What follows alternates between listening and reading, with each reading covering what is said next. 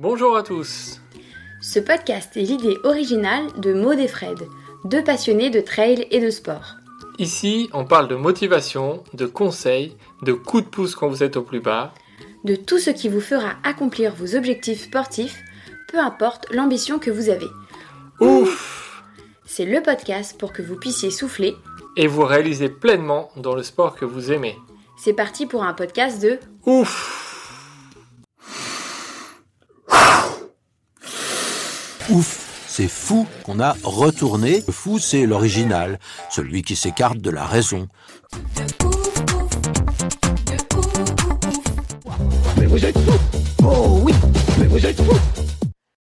Bonjour à tous et bienvenue pour un nouveau portrait de ouf. Avant de vous parler de notre invité, on vous rappelle qu'on a lancé des petits abonnements sur SteadyHQ. Alors si vous voulez nous soutenir, rendez-vous sur steadyhq.com slash ouf avec 3F. Merci à vous. Maintenant, place à notre invité. On a eu l'immense plaisir d'échanger avec l'outil. C'est le surnom de Marie Léoté. Bonjour à tous, bonjour Maude. Alors là, c'est un épisode, on va vous emmener autour du monde. Et oui, vous allez vite comprendre pourquoi, parce que Marie, euh, l'outil de son surnom, est en train de réaliser un tour du monde en courant. Mais vraiment, elle fait toutes les étapes en courant, vous allez voir. On va revenir avec elle sur les continents qu'elle a déjà traversés, sur ce qui lui reste à faire et sur des rencontres marquantes et comment elle s'est organisée pour, euh, faire ce, ce tour du monde. Donc, on va vous laisser euh, écouter l'interview. On a vraiment pris beaucoup de plaisir. Ça nous a fait voyager avec elle. Voilà. Donc, on s'excuse par avance pour, euh, pour le son et les petites coupures qu'il pourrait y avoir. Et oui, Marie, elle était euh, dans un bateau en transition pour l'interview. Donc, euh, voilà, il y a eu quelques, quelques petites coupures, mais vous aurez l'ensemble de la conversation et vous allez voir que vous allez prendre du plaisir à voyager avec Marie, avec nous. On espère en tout cas. Bonne écoute à tous. Bonjour l'outil. Bonjour à vous. Alors, on est très content de, de t'avoir dans, dans le podcast. On a eu un peu de, de mal à, à se caler, mais, euh, mais c'est pour une bonne raison, hein, puisque tu y es encore dans, ton, dans ton tour du monde. Euh, donc, avant de commencer, de parler plus en détail de, ce projet, est-ce que tu peux te présenter rapidement et euh, du coup nous dire euh, d'où vient ce nom, euh, l'outil Est-ce que tu t'appelles euh, vraiment l'outil ou comment ça s'est euh, construit? Et voilà, une petite présentation rapide.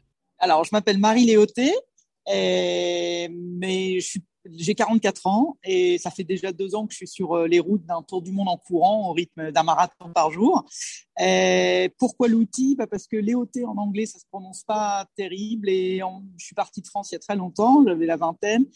Et on m'a toujours appelé l'outil, ça s'est toujours transformé en l'outil et ça m'a collé comme un, comme un surnom qui m'a suivi qui me suit depuis plus de 20 ans. Donc, quand euh, est venu le moment de partir dans ce tour du monde, je me suis dit que des maris, il y en avait des millions. Euh, ou peut-être pas d'ailleurs, mais je sais pas. Et je me suis dit que Il y en a euh, beaucoup, des, ouais. des outils, il y en avait probablement qu'une seule. Et d'ailleurs, quand j'ai cherché à, à faire le, à construire mon, site internet, effectivement, je me suis rendu compte que bah, l'outil comme nom de domaine, c'était euh, l'outil Run, c'était libre, alors qu'avec Marie, c'était un peu plus compliqué. Donc voilà, je suis partie avec l'outil. Ouais. On me connaît comme ça à l'étranger, mais en France, on m'appelle Marie. Hein. Voilà. D'accord. Parfait. Euh, Est-ce que tu peux nous dire aussi euh, quand tu as commencé le sport et euh, la course à pied? Alors, Le, sport, j'avais commencé assez jeune. J'ai toujours, fait- beaucoup de sport, très, très énergétique comme enfant. Mais j'avais plus ou moins lâché, comme ça arrive souvent, je pense, quand j'ai commencé à, à étudier, à aller à la fac. Et puis, donc, en fait, la course à pied est apparue très tard. J'ai repris le sport quand j'avais euh, 26 ans à peu près. Et, j'ai repris par la, course à pied et puis d'autres sports euh, à côté. Donc, c'est reparti à 26 ans. Donc, ça faisait pas si longtemps que ça. En fait, Euh, je suis parti dans ce tour du monde avec euh, ouais, une quinzaine, même pas, ouais, 14 ans, de 13 ans de course à pied dans, dans les pattes. Voilà. D'accord. un, un peu d'expérience quand même, Oui. mais euh, parce qu'il y a des personnes qui, qui, qui courent depuis quelques années, mais 15 ans, ça commence à faire quand même en, en expérience euh, en course à pied. Oui, oui, ça commence. Et puis surtout, j'avais commencé directement par euh, ma première course, ça avait été un marathon d'ailleurs, euh, le vrai marathon d'ailleurs. Directement, De, ouais. Voilà, de la ville de Marathon jusqu'à Athènes. Donc ça a été ma première course. Et, puis j'ai pris le, virus là, et puis j'avais quand même fait des, belles courses. J'avais jamais vraiment fait de, euh, de l'ultra distance, euh, juste quelques courses qui avaient dépassé un peu le 42 km. Mais sinon, je faisais mhm. euh, du triathlon, beaucoup de triathlon, et puis oui, un marathon ici ou là, mais voilà, le plaisir de courir librement. Oui. Alors, est-ce que tu te rappelles la première fois que l'idée du tour du monde t'est venue en tête? Le tour du monde, c'est depuis très très longtemps. De, de, faire le tour du monde, je crois que ça, ça remonte vraiment à l'enfance. Est-ce que c'est un rêve d'enfant? Ah ouais, oui, Ça, ça remonte à l'enfance. Ouais, oui. Euh, et d'ailleurs, le, le fait de faire le tour du monde, plus ou moins dès que j'ai dès que j'ai démarré ma carrière, en fait, c'était plus ou moins un tour du monde que je commençais parce que je, je parlais quatre langues et donc euh, je suis allé m'installer un peu en école, j'ai vécu quelques années, j'ai vécu 5-6 ans en école, j'ai vécu un peu en, Allemagne, en Suisse, en Grèce, à Singapour. L'idée, c'était d'utiliser ma carrière justement pour, euh, pour faire ce tour du monde. Donc j'avais un métier qui me permettait de m'installer un peu partout. Euh, j'avais la maîtrise de quelques langues et puis je, je sautais sur euh, toutes les opportunités qui se présentaient pour justement voir le maximum. Donc l'idée du tour du monde est là depuis longtemps et j'ai agi dessus depuis, depuis, que je suis, depuis que je suis jeune adulte. Euh, par contre, en courant, c'est venu un peu plus tard, parce que du coup, j'ai voulu faire les choses un peu différemment. Je voulais vraiment pas le faire juste en, petit saut de puce ici ou là. Je voulais, je voulais voir plus de choses et je voulais que ça soit un vrai voyage. Et puis, euh, alors, se poser bien sûr la question du moyen de locomotion. Et je me suis dit qu'en courant, euh, ça serait probablement la plus belle façon de voir le monde. Je pense pas m'être trompée, enfin, du moins à mon goût. Euh, je pensais qu'en vélo, ça allait un peu trop vite. En vélo, on peut aller, euh, on peut faire du 20-30 à l'heure et puis finalement, on voit pas vraiment, euh, on voit pas vraiment le détail de, le détail qui est très beau en fait dans ce tour du monde, de, sentir, de toucher, de goûter, de, d'entendre. On peut rater, on peut rater beaucoup de choses. Le fait de le faire en courant, ça me permet d'avoir une fresque presque unique, déclinée aux cinq sens, permet une expérience unique, d'avoir une, une trace unique c'est tout ce que je sens, c'est tout ce que je vois, c'est tout ce que j'entends, c'est tout ce que je goûte. Euh, euh, quand tu cours, tu peux, tu peux attraper un fruit sur un arbre, tu peux, tu peux voir vraiment les gens. Je pensais que le faire euh, debout sur mes jambes, ça allait être la plus belle manière de voir, de voir le monde. Donc voilà comment j'ai choisi la course à pied. Et qu'est-ce qui t'a poussé à le faire en courant, sachant que comme tu disais, dans ta carrière, tu allais un petit peu voir le monde euh, dans différents lieux, différents endroits. Qu'est-ce qui euh, t'a donné le déclic de dire allez, maintenant j'y vais en courant et, euh, pas via le, boulot? Je pense que j'étais un, j'étais un point dans ma vie et dans ma carrière où c'était le bon moment pour, pour faire ça. Je pense que pendant les 20 premières années de ma carrière, bah, on, veut construire construire une carrière, on veut s'appuyer sur quelque chose, on veut pouvoir aller dans d'autres endroits. Et puis, il y a toujours un peu la peur de si je pars maintenant, quand j'ai 30 ans, peut-être que quand je reviens, ça va être compliqué de retrouver un travail ou quoi. Et je pense qu'avec, euh, là, j'avais 42 ans quand je suis partie, j'avais peut-être un peu plus de, confiance en moi, de me dire, bon, je m'assois quand même sur une carrière d'un peu plus de 20 ans. Si je reviens, ça va Bien sûr, il y aura une adaptation à faire. Quand on revient d'un voyage aussi long, il y aura toujours une adaptation à mhm. faire. Mais je pense mhm. que ça sera plus posé dans ma tête et je pense que euh, je retomberai sur mes pattes quoi qu'il quoi qu'il arrive. Je pense que j'ai cette confiance-là maintenant. Euh, ça paraît peut-être un peu arrogant. c'est pas du tout l'idée. L'idée, c'est de se dire, euh, je pense que quelle que soit la situation quand je reviens, je vais, je trouverai quelque chose. Je, je, trouverai à, à, me replacer dans quelque chose qui me correspond. Donc voilà. Quand tu parles de, carrière, est-ce que tu peux nous en parler un petit peu de, ton, de ton ancien travail, de ce que tu faisais? J'ai fait beaucoup de choses euh, pendant ces 20 ans. Euh, j'avais commencé d'ailleurs par enseigner le droit et puis après je, suis partie dans la, dans la finance à l'international, à l'audit international. Euh, et puis j'ai fait un break où j'ai monté ma boîte et j'organisais des triathlons et des courses de montagne pendant 5 ans en Grèce. D'accord. ah oui. C'était un petit peu pionnier à l'époque parce qu'en Grèce, il n'y avait pas de, il y avait pas de boîte privée qui organisait des, des courses. C'était seulement les, les municipalités euh, principalement et les fédérations. Donc il n'y avait pas d'organisateur privé. Donc j'ai un peu ouvert le marché. Pour moi, c'était rigolo et puis c'était des choses nouvelles. Le triathlon, euh, de masse n'existait pas du tout en, Grèce. Donc, c'était un beau challenge pour moi de, faire découvrir un sport, un sport que j'adorais en plus, dans un pays magnifique qui est vraiment fait pour ça. En plus, la Grèce, c'est vraiment idéal pour ça. Donc, donc j'ai fait ça pendant oui, 5-6 ans, 5 saisons. Et puis, euh, et puis après, donc, il a fallu que je, retombe sur mes pattes euh, dans ma carrière à la finance. Et puis, je, euh, ça a pris un peu de temps, c'était compliqué, mais bon, en, en l'espace d'un an, ça y est, la, la, carrière a été relancée. Donc, donc voilà, voilà un peu le parcours que j'ai eu en faisant des choses qui me tiennent à cœur et puis en même temps qui me permettent de voyager. D'accord. alors, quand on parle de, de tour du monde, avant, avant ton départ, est-ce que, parce que Maude, elle a une expérience aussi. Elle a, fait elle a fait un tour du monde pendant deux ans euh, où elle a été dans, plus d'une trentaine de pays. Elle a couru aussi des courses, euh, une vingtaine de courses. Euh, avant, avant son départ, on lui avait, euh, voilà, on lui disait, elle avait des quelques petites remarques en disant euh, c'est dangereux de partir seule comme ça. Euh, parce que tu es une femme. Parce que tu es une femme, voilà, ça va être. Est-ce que toi, tu as eu ce, ce genre de, de réflexion Qu'est-ce qu'on t'a dit avant que tu partes et que tu dises vraiment à tes, à tes proches bon, bah, ça y est, j'ai fixé une date, je pars, je pars tel jour et pour, pour longtemps? Oui, ben, en fait, la surprise, c'est que ça n'a surpris personne. Donc, ah.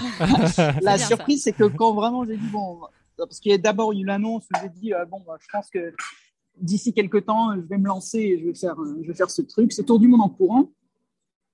Donc, il n'y a eu aucune, aucune réaction de surprise, c'était plutôt de, l'enthousiasme, c'était plutôt du, ah, bah, tiens, bah, c'est super, comme ça, nous, on viendra voir, ça, ça, nous fera des petits vacances autour ah, du monde pour aller prendre visite. Et puis, quand vraiment j'ai fixé la date, parce qu'après, ça m'a pris deux ans, entre le moment où j'ai eu l'idée, euh, au, entre le moment où l'idée était définitivement fixée en moi et le moment où je suis partie, il y a deux ans qui se sont écoulés. Et pendant ces deux, ans-là, j'ai fait vraiment beaucoup de préparation et préparation toute seule parce qu'il n'y a pas de livre, hein, il n'y a pas de manuel. Euh, comment faire 700 euh, marathons d'affilée, ça n'existe pas. Il n'y a pas de plan d'entraînement pour ça. Donc, euh, il a fallu se préparer physiquement, il a fallu faire une préparation financière parce que je pars sans sponsor comme j'avais aucune crédibilité, on pourra en parler plus tard, mais c'est vrai que quand on part faire un truc comme ça et qu'on n'a pas une carrière d'athlète derrière soi, on a quasiment zéro crédibilité pour aller chercher du sponsor. Donc, il fallait que je sois autofinancé.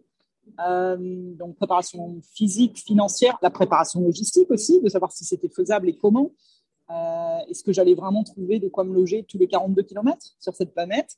Euh, Quel pays j'allais traverser? Mhm. Quel continent j'allais traverser? Donc, Tout ça, c'était la partie logistique.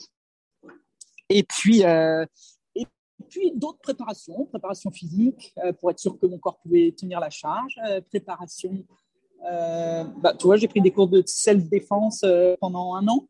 Donc, tu vois, pour ça fait pas tout, hein, ça, apprend, c'est quelques petites techniques si jamais on se trouve dans des situations un peu, un peu critiques. Donc, et puis se renseigner sur tous les pays qu'on traverse, savoir s'il y a des, quels sont les dangers, quelles sont les particularités de tous ces pays. Donc, il y avait, il y avait c'était vraiment une grosse préparation. Je dirais même que deux ans, c'était peut-être même euh, un peu court, mais bon, euh, ça, se passe très bien. Donc, euh, au final, je pense que c'était la, bonne préparation. Donc, mais il n'y a pas eu de réaction sur le, fait que c'était dangereux pour. Enfin, ouais, t'as pas senti cette peur de la, part des pas proches. dans mes proches, ni dans mes proches amis, ni, ni, dans ma famille. Alors après.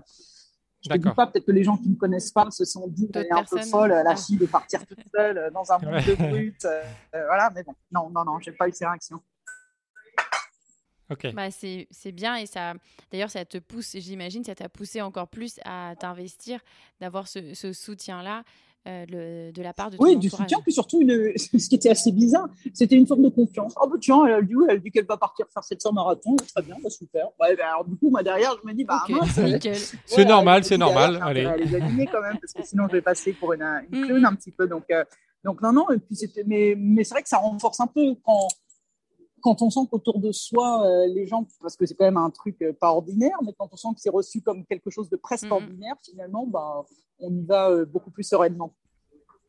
Ouais, on imagine. Euh, tu commences, donc tu pars euh, du Portugal. C'est le premier jour.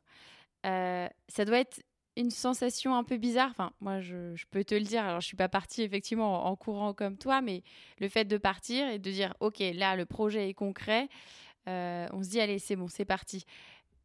Tu t'es dit quoi le premier jour où tu as commencé?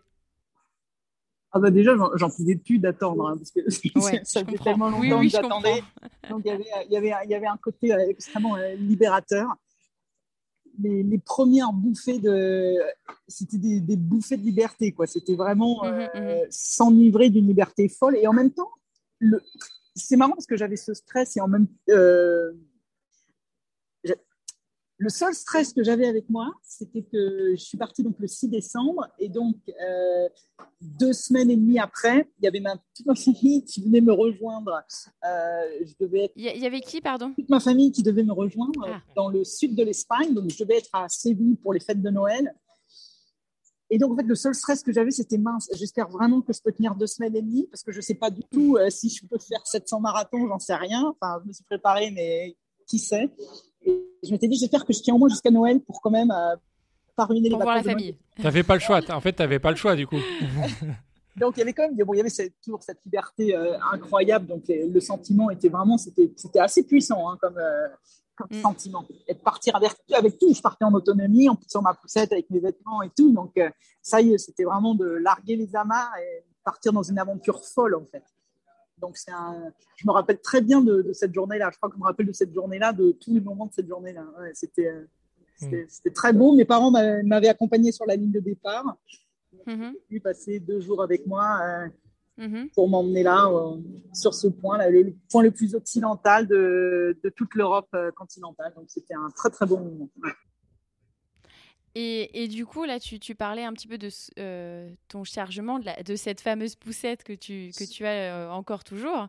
Euh, comment, comment ça s'est organisé un petit peu tout ça, de, de, de, dire je pars avec une poussette au lieu d'un sac, ou, enfin, voilà, ou une carriole Comment tu as, as, monté un petit peu cette idée? Une des premières choses que, une des premières choses que j'ai fait quand, quand l'idée s'est inscrite en moi, euh, que j'allais faire ce tour du monde en courant, c'est, je me suis renseigné qui a déjà fait un tour du monde, est-ce que ça a déjà été fait en mhm. courant? Et j'ai trouvé qu'il y avait six personnes qui avaient déjà fait un tour du monde en, courant. Donc, euh, je me suis renseigné sur eux. Il se trouve que certains avaient, quatre d'entre eux ont écrit des livres et les deux autres ont écrit des livres qui ne sont pas encore publiés. Donc, je me suis procuré leurs livres, j'ai tout lu. Euh, comment ils s'organisaient. Alors, ils ont tous fait, ce qui est marrant dans les six, c'est qu'ils ont tous fait leur truc à leur propre manière. Il n'y a pas une façon de le faire. Euh, il y a Serge Girard, le français, qui avait une équipe de, suiveurs avec des oui, voitures. Oui, qu'on a eu dans le podcast d'ailleurs aussi. Et, ben, voilà, et que j'ai rencontré à Rouen quand je suis passé par Rouen dans mon tour du monde, qui a couru quelques kilomètres avec moi, c'est super. Et, donc, lui, il avait fait parce qu'il était parti pour euh, faire un record du monde, il voulait mhm. faire le tour le plus rapide. C'est un, un, un, compétiteur, c'est-à-dire qu'il adore voyager, c'est un combat, mais il a cet esprit, euh, il a cet esprit de compétition que je pense que moi j'ai pas du tout. Donc lui, il est parti comme ça. Après, il y avait euh, la Britannique euh, Rosie Swellpop qui elle était partie en solo complet. Alors elle était même partie avec un sac à dos sur le dos au début. Après, elle a, troqué contre une chariote. Mais donc là, je me suis dit quand même sac à dos sur le dos, ça ne me plaisait pas du tout mm-hmm. comme idée. Euh, enfin bref, chacun avait son truc. Et puis il y en a deux qui étaient partis en poussant justement un peu une sorte de poussette. Donc euh, j'ai fait mes, petites études dans, mon coin. Et puis j'ai fini par trouver cette poussette euh, très bien que j'ai testée pendant les deux ans parce que je partais faire des, des voyages multimarathons.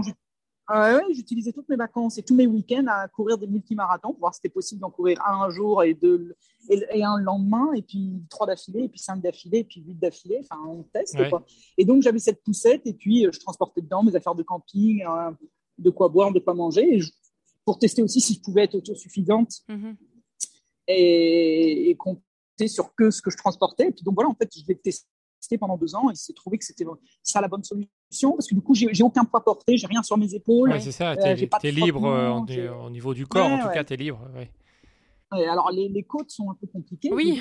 mais euh, quand on arrive au-dessus de 3% d'inclinaison, ça commence à devenir un peu, un peu compliqué parce qu'il y, y, a tout le poids qui retombe dessus. Donc en fait, ça fait des, ça fait des foulées assez, assez compliquées. Donc c'est pour ça que j'ai plus un corps de euh, j'ai pas vraiment un corps de marathonien. j'ai plutôt, vous voyez, c'est la différence entre un cheval de course et un cheval de trait. Vous voyez, donc euh, oui, parce que c'est pas la même musculature euh, quand on est obligé de pousser. Mm. La poussette elle-même fait 12 kilos et puis mon chargement à l'intérieur entre les vêtements, les chaussures, l'ordinateur, ça doit faire une, une quinzaine de kilos plus l'eau. Donc j'ai à peu près 30 kilos à bout de bras tout le temps. Ok, d'accord, quand même. C'est pas, pas négligeable. Non, donc, et bon, encore une fois, j'étais préparé. Donc, au départ, tout s'est bien passé. Est-ce que ça t'a fait peur de, de tout quitter du jour au lendemain? Bon, alors tu, tu, tu l'as dit, tu avais l'habitude de voyager, tu attendais ça depuis longtemps, comme, comme si tu avais ça vraiment dans, dans le sang. Mais est-ce que tu as quand même eu une petite peur le, premier jour où tu t'es lancé, enfin où tu as, dit, bon, bah, je quitte tout ce que je connais et je me lance dans cette aventure? Non, pas vraiment, mais j'ai l'impression de l'avoir fait plusieurs fois. Ça le fait de. Ouais, c'est ça. Ouais. Étais... en anglais, on dit un leap of faith. En français, ce serait un espèce de petit saut dans le vide. Mais quand on part d'un pays et qu'on quitte tout pour aller s'installer dans un autre pays et qu'on a sous le bras juste une valise et puis euh, que tu connaissais personnes, déjà, ouais. même pas la langue ni la culture euh, du pays dans lequel on va s'installer, il y a, il y a il y a déjà cette idée de, de tout lâcher et d'aller complètement dans l'inconnu. Ouais, c'est qu'au fur et à mesure, on va apprivoiser le pays de la même manière, je me disais, la route, je vais l'apprivoiser de la même manière que j'apprivoise un pays ou une nouvelle culture, ou etc. Et c'est ce qui s'est passé finalement. Ouais, ouais ok. Et alors, tu en as un petit peu parlé euh, de ton entraînement parce que tu disais que tu t'es préparé pendant deux ans. Euh, comment on s'entraîne pour courir chaque jour 42 km Alors, euh, je ne sais pas mm. comment on fait et quelle est la meilleure moyenne. Et je pense que comme on n'est pas beaucoup à avoir fait ce genre de truc, euh, chacun il va de sa propre expérience. Alors moi, ce que j'ai que j'ai confectionné comme moi comme propre euh, plan d'entraînement, je me suis dit que j'allais revenir du bureau en courant tous les soirs. Euh, mon bureau était à exactement 21 km de ma maison, donc c'était pratique. donc je revenais, voilà, et donc, tous les soirs, je me faisais donc un petit, marathon pour rentrer chez moi, sans me presser, hein, si j'avais besoin de faire une pause, de prendre de l'eau, etc. En plus, j'habitais à Singapour, hein, qui est un pays aux conditions climatiques extrêmes. Hein. On parle de plus de 30 à 40 degrés, 90% d'humidité, donc c'est vraiment très, très compliqué. Et donc, je me disais, si en pays tropical, après une, après une journée chargée de boulot, en plus, j'avais des jobs assez. J'étais directrice financière à l'époque. Euh, je bossais en tant que consultant, donc c'était des, des, boulots assez euh, ben, qui demandait beaucoup d'énergie. Donc, je me, disais, si après une journée chargée de boulot, j'arrive à courir un demi-marathon tous les soirs, après ça, si tout ce que j'ai à faire dans la journée, c'est de courir un autre, demi-marathon, ça devrait être faisable. Donc, déjà, il y avait cette charge quotidienne. Et puis, j'utilisais, comme je disais, euh, tous mes week-ends et toutes mes vacances pendant ces deux ans, je les ai utilisés à ça, à faire euh, euh, des marathons d'affilée pour voir combien je pouvais en affiler à la suite. Le problème, c'est qu'à Singapour, il n'y a pas beaucoup de vacances pour les travailleurs, malheureusement. Donc, euh, je répartissais et je crois que le, plus long que j'ai fait, c'était euh, huit marathons en neuf jours. D'accord. Mais à chaque fois, tout se passait très bien. Le lendemain, je retournais au bureau euh, sans aucun problème, ni dans les jambes, ni ailleurs. Donc, donc je me disais que bah, si je sais en faire 8, je sais en faire 9. Si je sais en faire 9, je sais en faire 10. Et puis voilà, ça passera d'une manière ou d'une autre. Et ainsi de suite. Donc voilà la préparation physique. Et puis, il y a le deuxième aspect de la préparation physique, c'était aussi euh, pendant l'année qui a précédé le départ, j'ai bossé avec un, physio. En fait, euh, j'allais le voir euh, tous les mois ou parfois un peu plus que tous les mois. Et son job, c'était, je voulais qu'il m'observe et qu'il me dise ce qu'il voyait. Je lui dis, voilà, moi, je, vais venir te voir tous les mois. J'ai aucun problème, j'ai mal nulle part, mais je veux que tu étudies ma, ma, foulée, la manière dont je cours sur le, sur le tapis, si tu vois quelque chose de différent, quelque chose qui se mmh. dégrade ou un, mouvement qui n'est pas efficace, je, veux que tu puisses m'indiquer. Et en fait, il, ça été arrivé deux, trois fois qu'il voit quelques trucs. Je lui ai aussi demandé de m'aider à changer mes appuis. Je voulais pas arriver sur le talon. Euh, je voulais avoir une foulée où j'arrive sur l'avant du pied. Ça, ça a quand même mis trois mois à, oui, long, ça, à, changer parce qu'il faut, il faut que ça devienne le mouvement naturel en fait. Donc, euh, qui est d'ailleurs le mouvement naturel, je crois, quand on est enfant et puis avec euh, l'utilisation des chaussures, etc. On finit par euh, courir sur le talon. Donc, donc oui, donc donc il y a, y a, eu en plus de la préparation où c'était d'avaler des kilomètres, et je me suis aussi occupé un peu de d'essayer de m'éduquer sur la manière, sur la biomécanique de mon corps, pour voir ce qui se passait, pour être capable de comprendre si j'avais quelque chose qui se dégradait, d'être capable de le voir moi-même en fait. Donc ça, ça a mis à peu près un an à travailler. Oui, donc tu as vraiment mis euh, toutes les chances de ton côté. Hein. Tu n'as pas fait une préparation au hasard, euh, as vraiment, ça a été assez minutieux. Bah, c'était minutieux comme je pouvais parce qu'en fait, comme, j'ai dit, il n'y a pas vraiment de, y a pas vraiment de, guide d'utilisation. Non, il n'y a pas de mode d'emploi hein, pour faire euh, ça.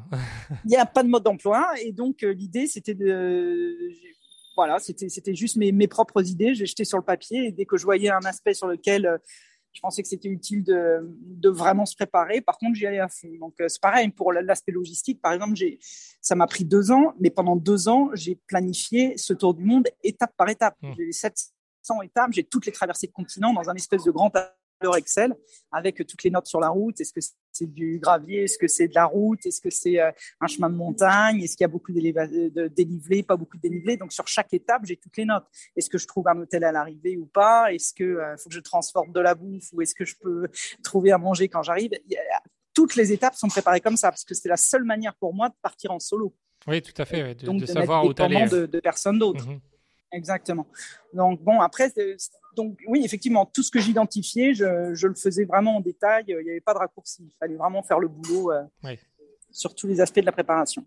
Et est-ce que du coup, le, comment dire, le, planning que tu as fait, est-ce que tu, tu as pu le respecter à 100% ou est-ce qu'il y a eu euh, de l'imprévu? Parce qu'il y a toujours la, la, théorie et la pratique, après, ça, ça bouge pas mal, non?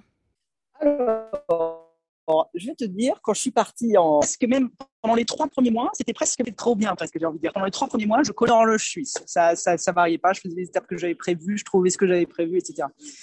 Et, et puis, euh, en mars 2020, euh, est arrivé quelque chose qui s'appelle le Covid. Tout à fait. Et alors là, mon tableau Excel, il a volé en éclats. Le beau tableau Excel, il, tout d'un coup, il n'existait plus parce que bah, j'étais en Italie, j'étais en train de traverser l'Italie en plus ah, oui. au mois de mars. Ouais, forcément, ouais.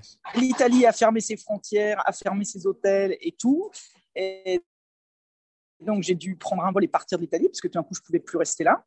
Euh, et puis, le temps que j'arrive à Paris et que je me décide euh, de d'où est, ce que je pouvais repartir, bah, tous les pays d'Europe se sont mis en confinement aussi. Donc, euh, le tableau Excel, bah, il a été j'ai eu un arrêt de trois mois presque. C'était de mi-mars, 20 mars jusqu'au 4 juin. Le 4 juin, tout le monde a rouvert ses frontières donc le 4 juin, j'ai pu repartir euh, de l'Italie, du point que j'avais euh, quitté, donc c'était à Pise.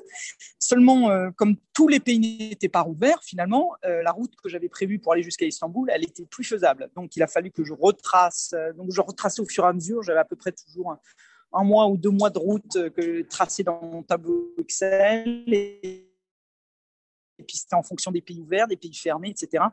Et donc, au lieu de faire les 7000 km que j'avais prévus pour la traversée de l'Europe, et eh ben, au lieu de 7000, j'ai fait 15 500 km en Europe. Ah oui, le double, le double, direct, carrément. Ah oui, c'est voilà, comme ça, c'est bien, ça, c'est bien ça. Et sachant que la distance, euh, oui, et sachant que la distance totale que j'avais prévue pour mon tour du monde, c'était donc la distance minimale qui est de 26 232 km. Donc là, en fait, j'en avais fait même plus que la moitié, juste sur un seul continent. je me disais, bon, bon sang, c'est le premier continent. Ça si tous les continents se passent comme ça, ça va être compliqué, ça va.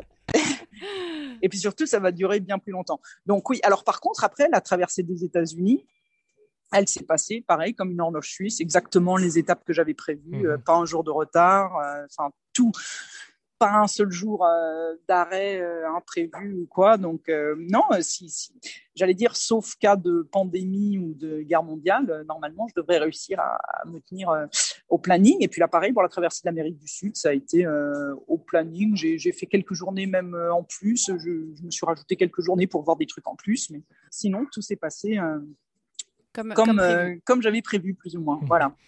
Alors, on, imagine que maintenant, hein, tu disais au début, tu savais pas si tu allais pouvoir enchaîner euh, les, marathons jour après jour. On imagine que maintenant, ton, ton corps est habitué. Comment ça se passe? Est-ce que tu as toujours, euh, est-ce que tu as des jours où tu as mal aux jambes, des courbatures, ou en fait maintenant c'est c'est devenu une habitude comme se lever, prendre le petit déj et puis aller aller bosser presque? Depuis le début, en fait, je crois qu'il n'y a pas eu un seul jour avec euh, ni courbature, ni, pour te dire, j'ai même pas eu une cloque. Donc, il n'y a, pas de, y a pas de douleur. Euh, il n'y a jamais le phénomène des jambes lourdes, j'ai jamais. Euh, et d'ailleurs, tout ça se vérifie parce que toutes mes données sont sur euh, Garmin et Strava. Mhm. Sur Strava, vous avez même le détail kilomètre par kilomètre. Et ce qui est assez bluffant, c'est que tous les kilomètres sont quasiment, bon, à part quand le seul truc qui, fait varier ma vitesse, c'est quand il y a du, gros dénivelé. Mhm. Mais si vous regardez sur du plat, de toute façon, vous le voyez au kilomètre par kilomètre sur Strava, mon rythme est le même du début à la fin du marathon. Mhm. Je cours à toujours entre 9 et 9,5 km heure. Et ce rythme-là ne varie pas. Sur terrain plat, il ne varie pas. Alors après, oui, dès que ça monte, dès que ça dé... pas trop les descentes, c'est sur les côtes, ça, ça, ralentit un peu. Mais le, rythme, vous voyez, j'ai fait l'Europe à 9,1 km de moyenne, 9,1 km heure. J'ai fait les États-Unis à 9,2 km/h de moyenne. Ouais, c'est la traversée très constant, de l'Amérique du Sud à 9,2. pareil. Tout est pareil. Donc, non seulement à l'échelle d'un continent, mais aussi à l'échelle de la course elle-même. C'est-à-dire qu'à des, à des niveaux constants ou plus ou moins stables, euh, mon rythme au kilomètre est, est le même. Donc, tu vois, il n'y a pas ce truc. J'ai pas, j'ai pas les jambes lourdes, j'ai pas le coup de fatigue. Le seul truc, c'est que je prends des pauses, par contre. Donc, euh, souvent, je prends mes pauses euh, sur la deuxième partie du marathon. Donc, je Mhm. m'arrête, je prends des photos, voilà, euh, je prends mon temps, quoi. Mais, mais sinon, le, le rythme de course, il ne varie pas et il n'y a pas de.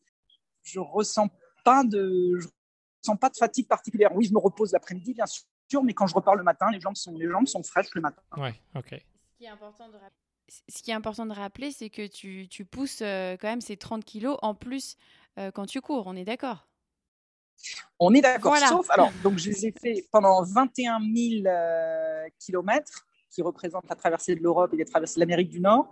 Sur l'Amérique du Sud, pour 3 000 kilomètres, j'avais pas la poussette parce que euh, j'avais demandé de l'aide hein, à des amis. J'avais dit euh, la traversée des Andes avec la poussette, ça va être très Bah oui. compliqué. Donc, euh, mais ça, depuis le début, j'avais dit qu'il y avait deux traversées que, qui allaient demander de l'aide. C'était la traversée des Andes en Amérique du Sud et la traversée du désert euh, en Australie. Hmm. L'Australie, le, le coup de pouce dont j'avais besoin, c'était pour euh, traverser le désert. Le désert comprend des segments qui sont de Oui. 160 à 200 kilomètres. Il y en a plusieurs comme ça, sur lesquels il n'y a, rien entre ces deux segments. Et ces deux segments, c'est la route entre deux, deux stations-service, en fait, hein, deux stations à essence. Donc, euh, comment couvrir ces 160 km toute seule Moi, ça me prend euh, 40 km Ouais. par jour. Ouais, c'est ça, fait ouais. quatre jours de course. Donc, quatre jours de course, faut dire, euh, ben, il faut transporter quatre jours euh, d'eau et de nourriture, en plus de mes 30 kilos. Et donc là, ça ne devenait pas possible. Donc, j'avais dit, pour la, pour la traversée du désert australien, j'aurais aussi besoin d'assistance pour, euh, pas forcément pour porter mon équipement, mais, mais pour porter l'eau et la nourriture dont j'ai besoin. Donc, euh, donc voilà, je vais avoir de, de l'assistance, mais bon, il y a 90%, 80% du trajet aura été fait euh, Mhm. en solo avec les 30 kilos d'équipement euh, à bout de bras. Ouais. Bah, chapeau déjà. euh. Merci. mais du coup, est-ce que parfois tu n'as pas envie de courir? Un matin, tu te dis ah non bon là non. Bah non, jamais, parce qu'en fait, la course, euh, bizarrement, elle est, elle est devenue presque, elle est anecdotique presque. Mhm. parce qu'en fait, c'est, en fait, je cours pas. L'idée, c'est pas je cours des marathons autour du monde. L'idée, c'est je fais un tour du monde, virgule, en courant. C'est le tour du monde qui m'intéresse. Moi, c'est le Mhm, voyage. mhm. C'est d'aller. La course à pied, c'est ce qui me permet d'aller rallier le, le prochain port, en fait. Ouais, la tout à prochaine fait, ville, ouais. euh, le prochain, le prochain truc à découvrir. En fait, tous les jours, c'est une chasse au trésor pour moi. Donc, euh, euh, tu vois, les gamins, quand ils s'excitent sur une, une carte au trésor, ils vont en courant, en cavalant, parce que c'est super excitant. Alors, tu leur demanderais juste de courir, ça les gonflerait, je pense. Et c'est la même chose pour moi. Mhm. D'ailleurs, là, je suis en break en ce moment, j'attends que mon visa euh, pour l'Australie soit, soit fait. Là, par contre, j'ai pas envie de courir. Je me force à aller courir tous les jours parce que ça me plaît pas d'aller faire le tour du pâté de maison en courant. Ça, franchement, j'ai aucun intérêt. Ouais. Ouais. J'aime pas la course à pied à ce point-là. Mais je me demanderais d'aller faire un marathon par jour. Ça me, je pense pas du tout que ça me plairait. Je pense que j'irais vraiment en traînant les pieds. Maintenant, euh, d'aller découvrir une nouvelle ville, un nouvel endroit, un nouveau pays tous les jours, d'avoir cette, euh, ce degré de, euh, de, de richesse euh, tous les jours, moi, je trouve que c'est un privilège énorme. Et donc, en fait, la course à pied, elle a, elle a vraiment aucune importance pour ça. Oui, d'accord.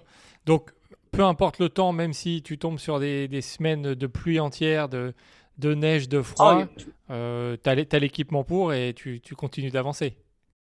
Il y a eu tout. Il y a eu bah, tout les- l'hiver dernier en Europe où je courais fréquemment par euh, moins 10 degrés. Où, euh, Ah ouais. il, y avait, euh, il y a eu de la, des journées de neige, il y a eu de la glace, il y a eu tout ce que vous voulez. Et puis à côté de ça, l'été dernier, j'avais, bah, l'été dernier, je traversais les États-Unis. Il y avait une belle canicule quand même dans le nord-ouest, des feux, etc. L'été d'avant, j'avais traversé la Grèce. Euh, et les pays des Balkans en plein été, c'était une, une fournaise pas possible, mais non, bah, quel que soit le temps, quel que soit le, c'est la surprise tous les jours. C'est ça qui est génial. C'est en fait c'est ça, c'est le voyage. Ouais. C'est C'est l'imprévu C'est ça, du voyage. c'est le voyage. ouais. et c'est pour Exactement. Et c'est- et c'est pour ça que je pense que tu tu t'es lancé. C'est pour. tu as prévu plein de choses, mais c'est ce qui est imprévu qui est remarquable, en fait, dans, dans, dans ton Ah oui. Bah oui, exactement. C'est pour ça que je dis que c'est anecdotique. Le fait que la course à pied se passe comme dans mon tableau Excel, en fait, ça m'intéresse presque Mhm. pas même. J'adore la course à pied, j'adore voir. Mais la course à pied, en fait, ce qui m'intéresse dedans, c'est le fait que ces 42 km m'éloignent du, du, du port que je viens de quitter et me, me rapproche du, du, prochain port que je connais pas non plus. C'est c'est une découverte tous les jours. C'est fou de vivre comme ça. Moi, je trouve qu'il y a une intensité euh, euh, incroyable au quotidien. Jamais j'ai vécu ça dans ma vie. Je ne sais pas combien de personnes peuvent dire qu'ils vivent ça au, quotidien. Comme je le répète, c'est un privilège énorme. Et du coup, euh, est-ce que tu as trouvé de quoi dormir? Bon, à part dans les endroits, comme tu l'as dit, dans le désert où c'est compliqué, est-ce que tu trouves généralement tous les 42 km un endroit pour dormir? Alors, en Europe, la réponse est oui à 100%. J'ai pu le faire, c'est 15 500 km. L'Europe est très peuplée, en fait, c'est très dense. Euh, en revanche, sur la traversée des États-Unis, euh, et tu vois, en Europe, j'arrivais toujours, parce que bon, la distance, elle n'est pas forcément de 42 km tous les jours. Hein. Des fois, ça va être 35, des fois, ça va être 48 ou 49. Ça, c'était sur l'Europe. Mais ça se tenait toujours euh, là-dedans. Quand j'ai fait la traversée des États-Unis, par contre, j'ai eu des journées où j'ai dû courir jusqu'à, je crois que la plus grosse journée, c'était 64 km dans la journée. Ah oui. Ah bah oui, parce que c'est beaucoup moins peuplé. Le, Midwest, euh, c'est beaucoup. Il y, a, une grosse partie. Il y avait 3000 kilomètres qui étaient très peu peuplés. Hein, la traversée du euh, l'Idaho, le Montana, le Dakota du Nord, euh, etc. C'est entre Seattle et Minneapolis. J'ai pas j'ai pas croisé une seule grande ville. Donc et ça c'était très. Donc, donc du coup ça me faisait des journées plus élastiques hein, en termes de, de kilométrage. mais je trouvais à me loger partout. J'ai fait quelques nuits en camping, mais pas en camping sauvage. Donc, euh, non, non, ça passe. Euh, pareil pour l'Amérique du Sud. Donc, oui, effectivement, il n'y a que le, seul pays sur lequel ça passe pas, c'est l'Australie, hmm. où effectivement, bah, ça va être plus compliqué, désert. Exactement. Mais bon, euh, je vais être accompagné sur la traversée du désert. Donc, euh, donc j'aurais pas à me soucier. Il y aura un camp, il y aura un, comment on un camping-car à mes côtés. Donc, ça veut dire que pour la nuit, on pourra se poser et on sera un peu à l'abri des bêtes sauvages, j'espère. C'est ça. Ouais, c'est bien. C'est important. Il y aura au moins à boire et à manger. voilà. Alors, tu, tu, le disais, tu as traversé l'Europe, l'Amérique du Nord. Euh, tu viens de terminer euh, l'Amérique du Sud. Est-ce que euh, donc tu as dû rencontrer plein de personnes, on imagine. Est-ce que tu aurais des deux trois rencontres qui t'auraient marqué et que tu gardes avec toi un petit peu en tête de, de, toutes ces, ces courses courues? Donc oui, il y a une, une, une rencontre aux États-Unis qui me, qui me vient à l'esprit immédiatement. C'était, je crois, la rencontre la plus, la plus folle, la plus intense j'étais sur euh, l'autoroute, euh, enfin une grosse route euh, en train de courir et il y avait eu un article dans le journal qui avait été publié deux jours auparavant. C'était un journaliste local pour le Jamestown News qui avait publié un petit article sur ma traversée de la région. Donc, mhm. il y avait une photo de moi avec la poussette, donc on voyait bien mes vêtements. Je, je cours toujours avec les mêmes, pas les mêmes vêtements, mais mes t-shirts sont tous rose, j'ai t-shirt rose, casquette rose et short noir, et puis ma, poussette, donc quand même on me reconnaît. Et donc il y avait une photo, il y avait un, article. Euh, et puis donc ce jour-là, je courais sur cette espèce de grande voie, grande motorway américaine. Et tout d'un coup, il y a une voiture qui se garde derrière moi sur euh, la bande d'arrêt d'urgence. Donc, euh, je me retourne pour voir. Et là, il y avait une femme seule au volant. Et puis, visiblement, elle a, essayé d'attirer mon attention. Donc, euh, je range ma poussette, je vais, je vais la voir. Et là, je découvre une femme euh, en, larmes qui, m'explique son histoire. En fait, euh, son, son, fils, elle a perdu son fils il y a un an. Et c'est le jour anniversaire de, de, la mort de son fils. Elle est, en, elle est en plein deuil. Elle, est complètement, elle n'arrive pas à, se sortir. Elle a une, journée terriblement noire, etc. Et dit, mhm. j'ai pris ma voiture ce matin pour aller je cherchais un signe, n'importe quoi, le, signe que la vie vaut d'être vécue, ou je ne sais même pas ce que je cherchais. Et je te vois ici sur cette autoroute en train de, en train de courir avec ta poussette. Tu es la fille qui fait le tour du monde en courant. J'ai fait demi-tour sur, euh, sur l'autoroute. Je suis allée jusqu'à la prochaine sortie pour, pour venir à ta rencontre. C'est incroyable ce que tu fais. Et la fille, en fait, la, la femme, pardon, elle, de, m'avoir vu sur la route, c'était c'était c'était le signe qu'elle attendait. Enfin, je mmh. trouve ça. Euh, c'est incroyable de se dire, oui, que tu es le signe pour, pour quelqu'un. Oui. oui. Alors elle m'a donc j'ai essayé de la réconforter autant que je pouvais. Elle était vraiment dans toutes sortes d'émotions. Ah et elle a fini par me donner un, espèce de petit tissu sur lequel euh, les dates de naissance et de mort de son fils étaient, euh, étaient euh, brodées. Et elle m'a, elle m'a donné ça et elle m'a dit tu, tu, me fais une promesse. Est-ce que tu peux, est-ce que tu pourras porter ça avec toi dans tes, dans tes bagages jusqu'à la fin de ton tour du monde? Et je lui ai promis. Et c'est, toujours avec moi. Donc voilà, ça c'était par exemple ah, une rencontre folle parce que mmh. c'est, c'est fou d'évoquer ça chez les gens. Après, il y a des rencontres qui sont il y a d'autres rencontres qui sont incroyables. Une fois après la course, je me pose pour aller manger euh, mon déjeuner d'après course et, il y a cette femme qui s'assoit à côté de moi. Elle était en train de déjeuner avec son mari et elle me dit qu'est-ce que c'est ton truc? C'est quoi ton histoire? Je ne ben, ben, sais pas, euh, qu'est-ce que vous voulez que je vous dise Et puis là, elle me regarde et me dit non, non, non, non, c'est pas possible parce que ça fait trois jours qu'on te voit sur la route, à chaque fois à des endroits différents, toujours avec ta poussette en train de courir. Hier, il pleuvait à verse, tu étais toujours en train de courir. Là, tu es là, qu'est-ce que tu fais? C'est quoi ton truc? j'étais justement sur mon ordinateur en train de d'écrire mon rapport du jour euh, en même temps que je mangeais. Donc, je dis, bon, bah, voilà, ça, c'est mon ordinateur. Voilà. Donc, ça, c'est mon tableau Excel. Voilà. Je suis en train de faire le tour du monde courant. Je vais de là, là, de là. La fille, elle a les yeux qui, lui sortent de la tête. Elle dit, mais c'est pas possible. Donc, elle repart voir son mari et puis elle dit, écoute, nous, on a une, on a une petite maison de secondaire euh, dans, c'était dans le Minnesota, je crois. Et elle dit, tu passes par le Minnesota. J'ai vu ça sur ton tableau. Je dis, oui passe par le Minnesota. Voilà, on, regarde ma route en détail et il se trouve que je passe juste à côté. Elle dit écoute, nous, on sera là de toute façon dans, dans notre maison secondaire. Quand tu passes, pof, tu nous appelles, tu nous dis à peu près quel jour. Je leur dis bah, je sais exactement quel jour je serai là. Elle me dit pas de problème, mais tu nous appelles euh, et puis voilà, tu, tu viens chez nous, tu seras la bienvenue et tout. Et je m'étais dit, c'est des gens que je connais pas, si mm -hmm. Et donc, ils, finissent par s'en aller, ils étaient en voyage, et puis euh, je pars du restaurant, et là, euh, au moment d'aller payer l'addition, on me dit, bah non, ils t'ont payé l'addition. Ah, bon, ah. sympa. euh, donc voilà, et puis je, je, continue ma route, et j'arrive effectivement dans le Minnesota, et puis bah, je me dis, tiens, bah, je vais appeler ce numéro, on ne sait jamais. Et là, je les appelle, et effectivement, ils sont venus, ils sont venus me chercher sur le bord de la route où j'arrivais ils m'ont fait, euh, ils m'ont fait le tour de la ville. Ils m'ont, ils m'ont fait un barbecue. Il y avait tous les voisins qui sont venus le soir pour dîner avec nous. Et le lendemain matin, elle me quittait. Elle, avait les larmes aux yeux en me quittant. Elle m'a serré dans les bras. Elle, m'a dit J'ai l'impression de voir ma fille partir. Elle m'a dit ah. je me, sens, je me sens un peu comme si c'était un de mes enfants qui partait de la maison. Et du coup, bah, de temps en temps, elle m'envoie un petit message pour me demander si tout va bien. Je sais qu'elle lit le blog et qu'elle elle suit l'aventure. Mm. Voilà, on rencontre des gens avec lesquels on devient extrêmement proche. Euh, Dans un temps euh, assez court. Des inconnus complets, en fait, mais qui, ça, ça les touche. En fait, je pense que ce qui les touche toujours, c'est euh, l'idée du tour du monde, en fait, il y a quelque chose de très universel là-dedans. Oui, tout à fait. Qui parle à beaucoup de monde. Beaucoup plus que la course à pied. Ça, ne dit rien à personne. Si tu dis à des gens qui courent pas que je cours un marathon par jour, ça veut presque rien dire. Même, même tu dis ça à des marathoniens. Des marathoniens, c'est des gens qui vont courir un, deux, trois, peut-être quatre marathons dans l'année maximum. Alors tu leur dis quelqu'un qui en court un tous les jours, ça veut pas dire grand-chose en fait. Mhm. Alors que le, le, tour du monde, c'est vraiment universel. Et je pense que c'est ça qui, qui, qui crée aussi ces rencontres assez incroyables. Mhm. Donc oui, il y en a eu quelques-unes hein, comme ça. Ah bah, en tout cas, ça, ça, on, sent qu'elles sont, elles t'ont euh, pas mal touché. Euh, euh... Ah ouais, ouais c'est bouleversant parfois. Est-ce que, est-ce que tes, tes proches euh, donc, euh, viennent te voir, tes, des amis, de la famille Est-ce qu'ils viennent te voir et est-ce qu'ils viennent te voir régulièrement ou, ou tu les as vus qu'une fois ou comment ça se passe? Alors, euh, du côté de la famille, ça s'est compliqué. C'était le plan, c'était même pour euh, la famille et les amis proches, c'était de de venir me rejoindre euh, de temps en temps ici ou là. Et alors au début, donc quand je dis au début, c'est avant le Covid, ça se passait comme ça. Donc j'ai eu mes parents sur la ligne de départ, j'ai eu toute ma famille à Séville avec moi pour le premier Noël. pour la traversée des Pyrénées, mes parents sont venus avec moi, donc pour passer entre l'Espagne et la France.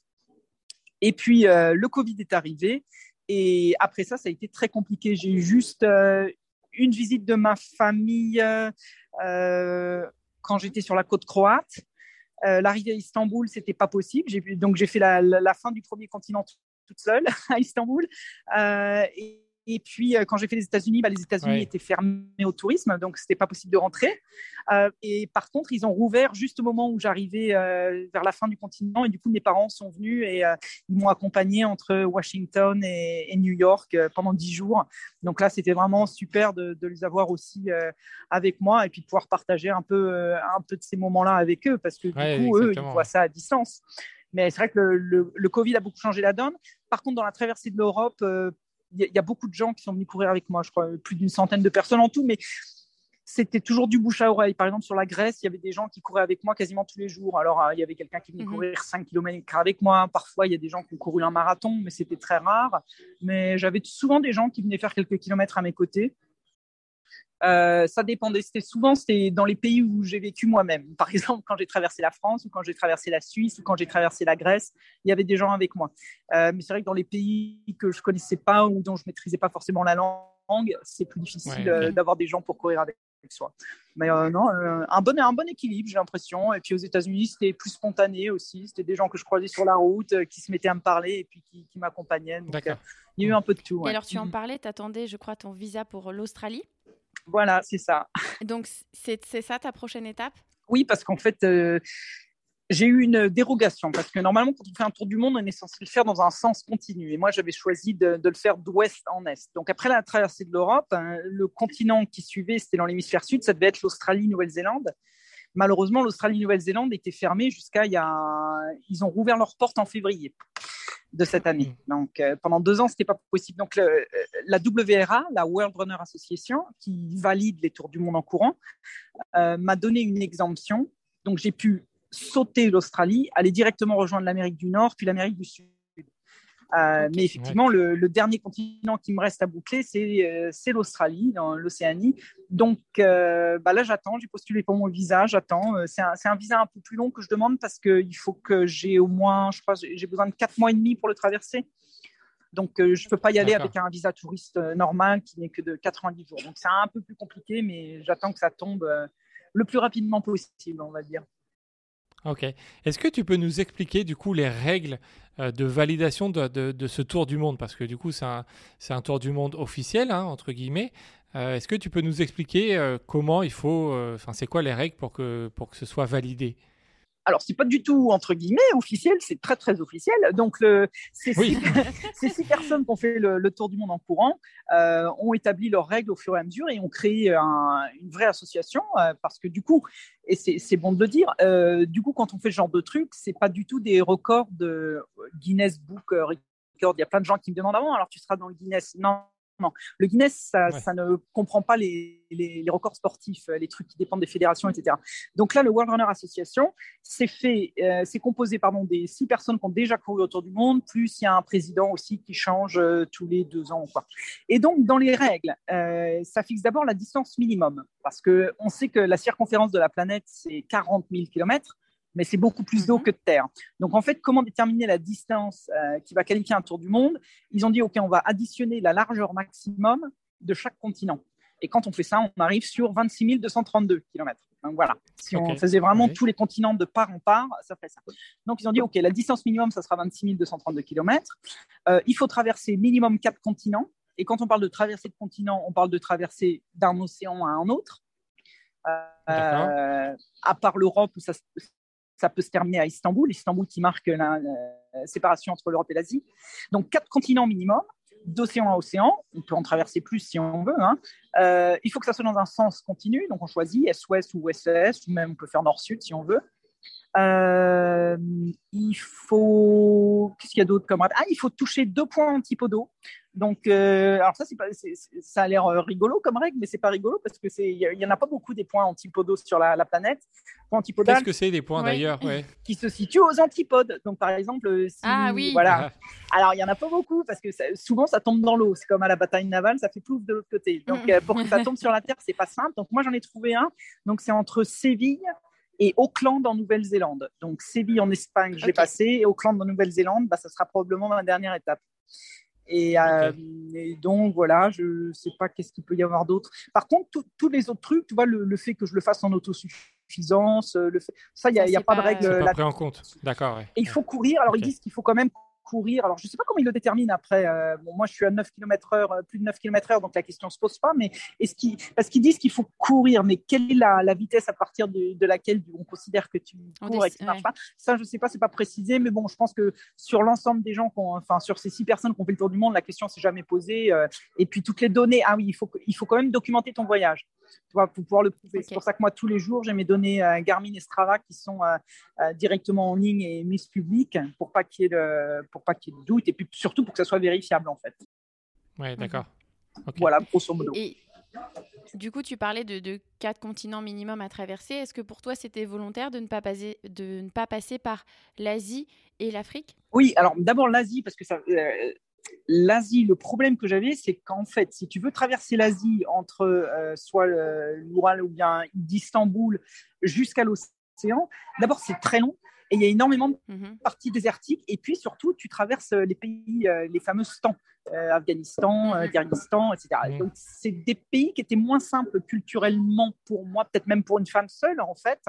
Et sachant que moi je partais solo, euh, je me suis dit, si je peux éviter ça, pourquoi pas, toi même traverser l'Inde ou traverser euh, la Sibérie toute seule, enfin, euh, même si c'était la Chine à traverser, c'était vraiment pas très simple. Donc, euh, j'ai choisi les continents sur lesquels j'allais être probablement le, le plus safe pour un, travel, un, tra- un voyageur en solo. Euh, pareil pour l'Afrique. L'Afrique, j'ai eu beaucoup de mal à trouver une ligne euh, pour traverser d'océan à océan qui passait pas soit sur des pays en guerre, soit sur des grands déserts. Euh, donc, le choix des continents, il s'est fait comme ça, en fait, euh, ce qu'allait être euh, le plus... Plus par élimination, ouais. ouais. par élimination. Parce que sinon, moi, j'avais vécu en Asie aussi. J'aime beaucoup ces pays-là. Ça m'aurait pas. euh, J'avais beaucoup aimé euh, l'Asie du Sud-Est dans laquelle je vais. J'aurais bien aimé les traverser en, en courant aussi, mais euh, la traversée totale était assez compliquée logistiquement. Donc voilà Mhm. comment ça s'est euh, déterminé. Ok, Ok. d'accord. Mais ceci dit, même si j'avais pas prévu de les. Le plan d'avant le Covid, c'était d'en traverser quatre de part en part, mais de mettre le pied sur chacun des continents Ok, moins l'Antarctique. Donc j'avais quand même prévu de traverser euh, toute l'Asie du Sud-Est en courant et de traverser aussi un bout de l'Afrique du Nord euh, en courant. Malheureusement, avec le Covid, mon voyage s'est tellement allongé que je, je coupe les, les parties non nécessaires. Mhm. Euh, Est-ce que tu prévois, là aujourd'hui, c'est quoi, bon, euh, évidemment, il y a, il y a d'autres inconnus, mais c'est quoi la prévision de, de fin de, de ce tour du monde? Est-ce que tu en as une euh, plus ou Septembre, moins? Septembre, au mois de septembre, là, Septembre, sept- septembre normalement. 2022, ouais, ouais, bah parce qu'il n'y a plus que, c'est bizarre à dire, mais il n'y a plus que ce continent, ce un continent à traverser. Euh, je le, Oui. je le fais, je le fais pas pendant la période euh, dangereuse, c'est-à-dire la période des feux et, de la, et, des grosses chaleurs en Australie.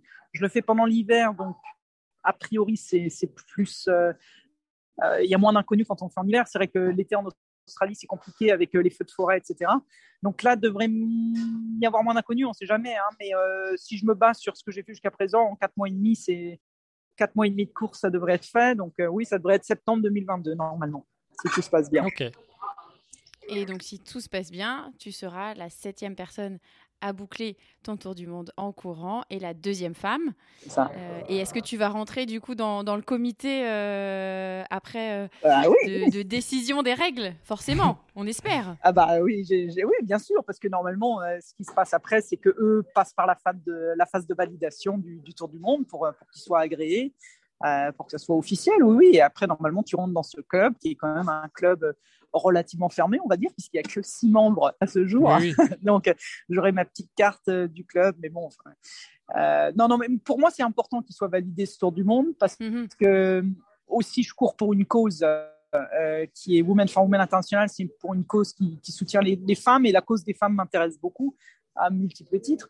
Et donc, ça m'intéresse quand même beaucoup d'être euh, euh, d'être reconnue dans cet effort. Euh, et c'est vrai quand même, euh, on pourra en parler un peu plus tard si vous voulez, mais le fait d'être une femme à faire ce genre d'aventure, on a quand même moins de ça attire moins l'attention que si c'était un homme. Je- un homme aurait plus, euh, plus d'attention là-dessus. Je, je te rejoins totalement. Effectivement, je pense que euh, la femme n'est pas encore associée à la performance pure et dure, euh, chose sur laquelle l'homme est beaucoup plus associé, mais de par la médiatisation qui est faite sur l'ensemble des sports, même si ça tend à évoluer. Il y a, il y a quand même un, un manquement de, de médiatisation de la, de, de la performance sportive féminine. et qui n'est d'ailleurs pas justifié parce que bon, j'en j'en touchais un mot tout à l'heure, mais par exemple sur les six personnes qui ont fait ce tour du monde, euh, euh, la, la, voie- la moyenne, euh, la vitesse moyenne à laquelle je cours, avec quand même 30 kg à bout de bras, qui est de plus de 9 km/h, aucun des six n'a couru à cette vitesse-là. Mais aucun. Ils étaient plutôt Mhm. même à courir à 7, à peine 8 km/h. Ce qui n'est pas du tout. euh, ce qui n'était pas du tout un objectif. Moi, j'ai cherché mon rythme naturel. Je n'ai pas cherché à Mhm. comparer à quoi que ce soit. Mais il se trouve que ça s'est fait comme ça. Ma vitesse s'est établie autour de 9 km/h. Alors après, on ne peut pas comparer. Il y a des gens qui couraient 70 km par jour. Moi, j'en cours Mhm. que 40, tu vois. Mais malgré C'est tout, c'est déjà très bien. hein. oui, mais ce que je veux dire, c'est que même si on est en train de dire, mais oui, mais, mais la femme, parce qu'elle n'est pas dans la performance, bah, malgré tout, je suis quand même une, petite bonne femme qui court quand même plus vite que. alors, bah, je prends plus de temps, je prends un jour de repos par semaine, etc. Mais malgré tout, ma vitesse de course, elle, est bien au-dessus de qui que ce soit qui a fait l'aventure avant moi. Donc, ce mmh. c'est même pas justifié de dire que la femme, la performance est moindre, donc ça, ça, ça génère moins d'attention. Mais je pense que les hommes qui pas la, la performance est, moindre. Je disais que la euh, on est moins associé à la performance. Ah bien sûr. Euh, ah, je te rejoins tout à fait. C'est tout à fait ça. Sur euh, sur, sur ça, mais et c'est dommage. Et du coup sur la sur l'association, tu lèves des fonds. comment ça se passe? Où tu fais des, des, conférences, tu discutes de, de, de, ces problématiques là bah, J'essaie de j'essaie d'en parler dès que possible. La promesse que j'ai faite à cette à cette ONG qui m'a nommée ambassadrice, je leur ai promis de lever un dollar pour chaque kilomètre que je cours. Euh, je vais te dire, je suis très très loin derrière mon objectif en ce moment. Euh, je ne sais plus le chiffre exact, mais je, dois être à 30% de ma promesse seulement maintenant, tu vois, alors que j'ai presque fini le, voyage et je suis à 30%. Donc après, je me dis, oui, bon, bah, c'est parce que j'ai pas aussi, j'ai pas, pas eu beaucoup de couverture médiatique, j'ai pas eu. En maintenant, je suis toute seule sur le truc, donc euh, c'est pas mhm. comme si je pouvais faire 10 000 trucs. Donc je me dis que probablement quand je terminerai ce tour du monde, il y aura peut-être un peu plus d'attention, il y aura peut-être plus de, couverture et du coup les gens euh, contribueront peut-être plus à la cause. Je sais pas, j'essaie d'en parler dès que j'ai des articles dans les journaux, dès que j'ai un passage sur une, une télé ou une radio, j'essaie d'en parler. Mais euh, alors après, moi j'ai mon site internet, c'est celui sur lequel je publie mon rapport tous les jours avec toutes mes données GPS, etc., etc., les photos et tout. Donc ça c'est mis à jour au quotidien. Et sur ce website, y a, sur ce site internet, pardon, il y a tout qui est expliqué, comment où donner. C'est un lien sur une plateforme de donation, donc ça passe absolument pas par moi, ça passe par une plateforme qui s'appelle Just Giving, donc les donations vont directement euh, euh, de votre poche à l'association sans passer par euh, aucun intermédiaire. Donc bon, sur, je publie aussi des posts Facebook tous les jours, donc aussi de temps en temps, j'essaye de rappeler, je bah, voilà je rappelle que je cours pour une cause et que donc, euh, mhm. si vous pouvez contribuer. Donc, j'essaye d'en parler autant que je peux, mais c'est pas, ça, ça marche pas euh, du mhm. tonnerre. Ouais, ouais, pas du tonnerre. Déjà, mon aventure n'a pas énormément d'attention. C'est vrai qu'il y a, j'ai peu, j'ai peu de suivi quand même relativement. Donc, euh, donc voilà, je et me dis. Et pourtant, la, la, performance est incroyable. Hein. Sache-le, nous, on, on, trouve ça remarquable. Bah, moi, alors, moi, je, me, je, me, sens encore plus concernée parce qu'ayant voyagé, ayant un peu couru, mais je me verrai jamais. Euh, parce qu'il y a plein de gens, moi, qui me l'ont demandé est-ce que tu as couru d'endroit en endroit pour aller euh, visiter Non, j'ai dit non. Moi, j'ai pris les transports locaux et, euh, et j'ai participé à des courses. donc, j'imagine le fait de, de courir à 42 km pour se déplacer d'aller d'un endroit à un autre. Ouais, c'est c'est pas une petite performance. Et, et voilà, c'est donc on va essayer nous d'en donner de la, visibilité à, notre niveau, mais euh, sache que voilà, nous on est on est ultra admiratif de, de ce que tu entreprends. Bah, merci beaucoup. Euh, maintenant, on va passer à des questions qu'on a posées à tous nos invités. Est-ce que, euh, est-ce que tu as un objet fétiche que tu as emporté, que tu as, que as pris dès le départ et que tu as toujours euh, avec toi le mouchoir? Il y a le voilà, il y a le, mouchoir de cette euh, ah, le mouchoir, de, cette dame. Mais tu l'avais pas dès le départ. Sur la route. Ouais, voilà. Non, alors le seul truc que j'avais avec moi dès le départ, c'était euh, donc j'ai quitté l'endroit dans lequel je vivais depuis les sept dernières années. C'était Singapour, en Asie du Sud-Est. Euh, et, mes amis là-bas m'ont donné une espèce de petit bracelet gravé avec une, une, phrase locale qui, qui, veut dire, en gros, dans le dialecte local, qui veut dire euh, tout va bien se passer. Mhm. Et voilà, donc c'est ce petit bracelet gravé. Je le porte même pas à mon poignet parce qu'il est, je crois qu'il est un petit peu fragile, mais je l'ai dans, je l'ai dans la, une poche de mon, de mon sac. Euh, et il me quitte pas depuis le début. Voilà, c'est le seul endroit qui, c'est seul objet pardon, qui ne m'inquiète pas depuis le début. Ok. c'est un petit gris-gris qui va être. Euh, c'est important. voilà, c'est ça. Euh, si, tu, euh, si tu devais rencontrer l'outil aujourd'hui, qu'est-ce que tu lui dirais? Si je devais rencontrer l'outil aujourd'hui, qu'est-ce que je lui dirais? Bah, Je lui dirais t'arrêtes pas, continue. Oui. qu'est-ce que tu réponds à tous les gens qui disent ou qui diront hein, que tu es à la fin de ton tour du monde, que tu es une ouf? Euh, bah, je leur dirais qu'on y gagnerait tous à être un peu plus ouf euh, dans la vie. Ça rend la vie plus belle. Elle était comment l'outil à 10 ans? Euh, Hyperactive, énergétique, pleine d'énergie et, euh, et, elle voulait toujours aller voir ailleurs ce qui se passait. Voilà, donc elle n'a pas beaucoup changé. C'est ça.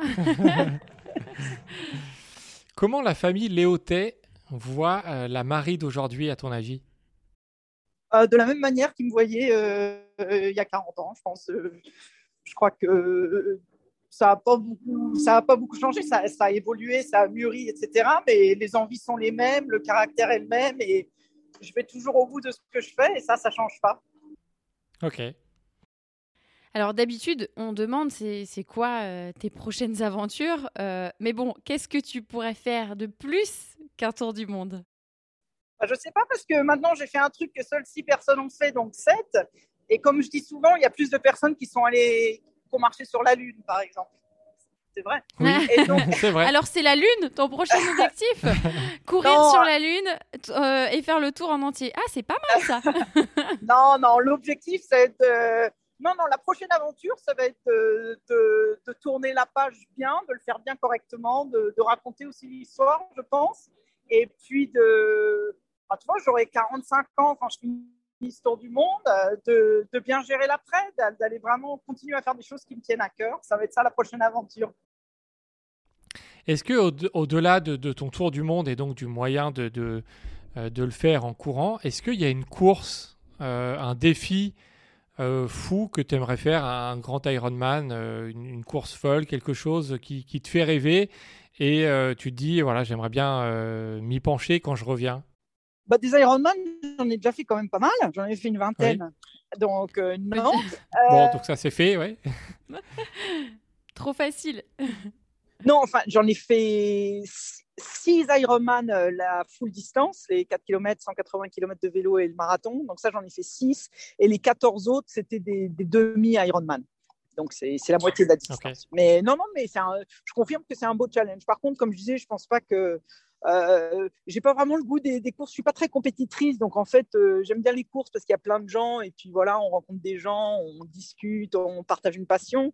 Mais euh, j'ai pas le goût de la compétition d'aller battre des records, des trucs comme ça. Donc, bon, probablement pas des courses. D'accord. Pour finir, on voulait revenir sur, sur un point, euh, le, sur, sur le, le, défi que les femmes peuvent se lancer. Euh, nous, on le voit en, en ultra trail, les, les, femmes sont 10%, c'est voilà, 10% des, des, personnes au départ, c'est des femmes, il n'y a, pas beaucoup de monde. Qu'est-ce que toi, tu pourrais dire à, toutes les femmes qui nous écoutent pour, pour les inciter et leur dire que voilà, vous, vous, pouvez vous lancer dans des défis, que ce soit un ultra trail, que ce soit même un trail de 20 km, faire un tour du monde. Qu'est-ce que tu pourrais leur dire pour dire euh, voilà, c'est tout est possible, il faut, il faut y aller, il faut oser? Il faut aller, il faut oser. Après, c'est une question de, une question de mentalité. C'est les, les, mentalités qui doivent évoluer. Moi, je sais que enfant, euh, j'étais très proche de, mon frère qui avait juste un, an de plus que moi, mais je ne comprenais pas pourquoi après l'école, euh, les garçons, ils allaient faire des chouettes trucs comme euh, jouer au football, comme d'être dans une équipe de foot avec, avec les garçons, d'aller construire des cabanes dans la forêt ou je, ne sais quoi. Je comprenais pas pourquoi il y avait des activités de garçons et des activités de filles. Ça me dépassait complètement. Ça me dépassait en tant qu'enfant et ça me, dépasse, ça me dépasse toujours en tant qu'adulte. Hmm. Je comprends qu'à partir de l'adolescence, euh, les corps évoluent différemment et puis euh, effectivement les performances sont peut-être un peu différente aussi chez les gens, mais chez les femmes, d'accord. Mais je pense que jusqu'à jusqu'à l'adolescence, au moins, euh, on y gagnerait à mixer euh, les activités. Il n'y a pas des activités de filles et de garçons, tout comme il n'y a pas des rêves de petites filles et des rêves de petits garçons. Il y a des rêves d'enfants et puis il y a des jeux d'enfants. Donc, je pense que c'est dès, l'enfance que tout ça doit changer. C'est une évolution des, des, mentalités qui, prend du temps. Euh, moi, j'ai toujours considéré que j'étais autant capable qu'un garçon de faire tout ce, que tout ce dont j'avais envie. Donc je le vis comme ça. Après, comment convaincre une femme que bah, j'essaie de montrer par l'exemple J'espère que mon exemple leur servira à, comprendre qu'il n'y a pas des il n'y a pas de rêve qu'on ne peut pas atteindre parce qu'on est une fille. Y a, même au niveau des capacités, il n'y a, pas, a pas de montagne qu'on ne peut pas gravir, il n'y a pas de tour du monde qu'on ne peut pas faire euh, parce qu'on est une fille. Ce n'est pas un boulet d'être une fille, c'est pas une. Euh, comment dit-on C'est pas un, c'est pas un, handicap. C'est pas un handicap d'être une fille, vraiment pas. Euh, et, voilà, moi je pense que c'est avec des exemples qu'on le montre plutôt qu'avec des mots. Et puis oui, alors le pourcentage des femmes dans les cours, c'est encore très faible, Mais pour mémoire, la première femme qui a couru un marathon, c'était dans les années 70. Elle s'est incrustée sur le marathon de Boston en se cachant à moitié sous un, sous un sweatshirt à capuche. Donc, donc voilà, on revient de loin. Et plus les femmes sont dans le sport, plus les performances des femmes rejoignent les performances des hommes et, et plus on y a notre place. Mais on, tout comme la femme a sa place dans toutes les sphères de la société, parce que moi je le fais au niveau du sport, mais dans la littérature, dans la politique, dans les affaires, dans, tout, la femme, elle, a, elle, a, la même place, elle, a, elle, a, tout à fait une place partout ça, c'est un combat qui me, qui me tient à cœur, qui tenait déjà à cœur à, ma grand-mère, euh, qui, elle, euh, était plus impliquée dans la partie littérature et, féminisme. Elle était la directrice de la première bibliothèque euh, féministe mhm. de la ville de Paris. Donc, c'est un, un, exemple qui m'a beaucoup servi, qui continue à me servir. Ouais.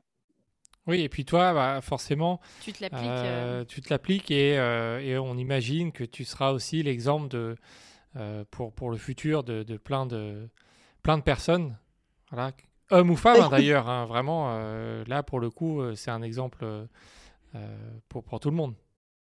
Bah, j'espère. Ce que je fais, c'est, quelque chose de, il y a quelque chose de très gratuit dans ce que je fais. C'est pas, pas du tout mercantile. C'est, c'est, c'est, de la liberté et donc c'est gratuit. J'ai envie de dire, c'est pour tout le monde. Utilisez-le cet exemple si vous voulez. servez-vous-en de, de, ce que j'ai fait. Si vous trouvez que c'est extraordinaire ou si vous si vous trouvez qu'il y, a un peu d'inspiration à aller pêcher dedans, servez-vous. Moi, l'histoire, je vais la raconter, mais effectivement, ça peut servir d'inspiration. Moi, je, suis tout pour et je pense que je pense qu'il y a beaucoup à aller chercher dedans. C'est, c'est effectivement pas du tout anodin ce que je fais.